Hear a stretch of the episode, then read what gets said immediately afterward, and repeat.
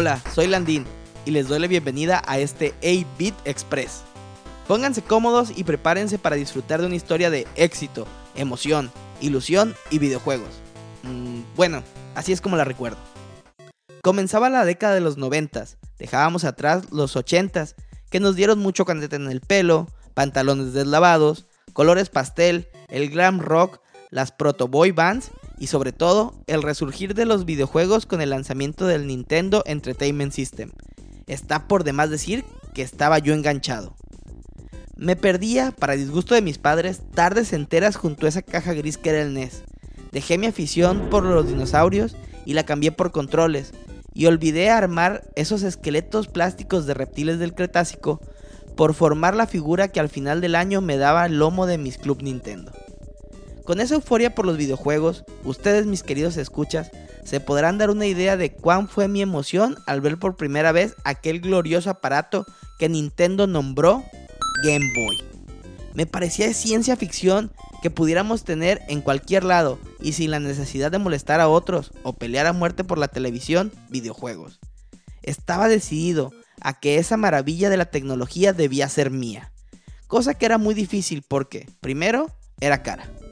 Bueno, lo suficientemente costosa para que un niño de 10 años pareciera totalmente fuera de alcance.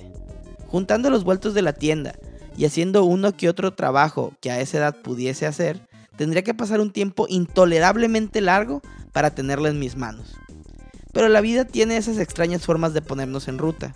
La escuela de computación a la que asistía por las tardes también vendía videojuegos, y con la llegada del Game Boy llegó el anuncio de un concurso del cual el premio era, sí, el anhelado portátil.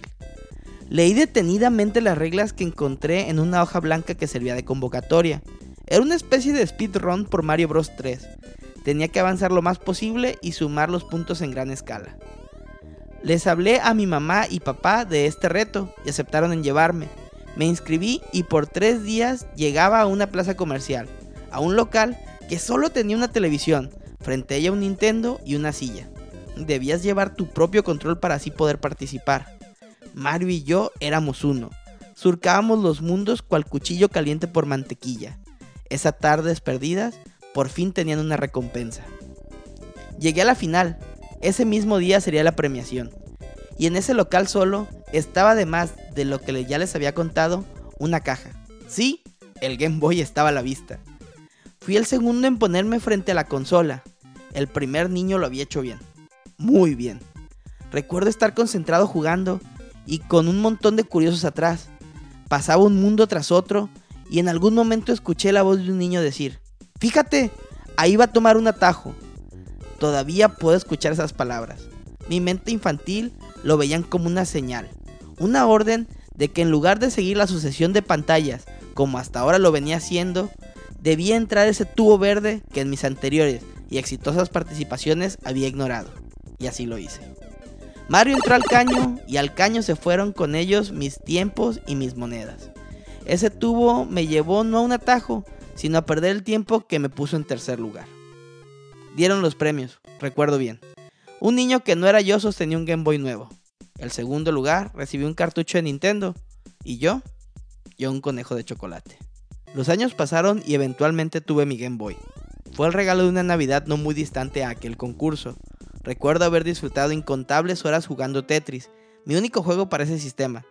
Disfruté cada momento de hacer desaparecer líneas y me preguntaba de dónde era esa casa tan rara que aparecía cuando encendías el juego.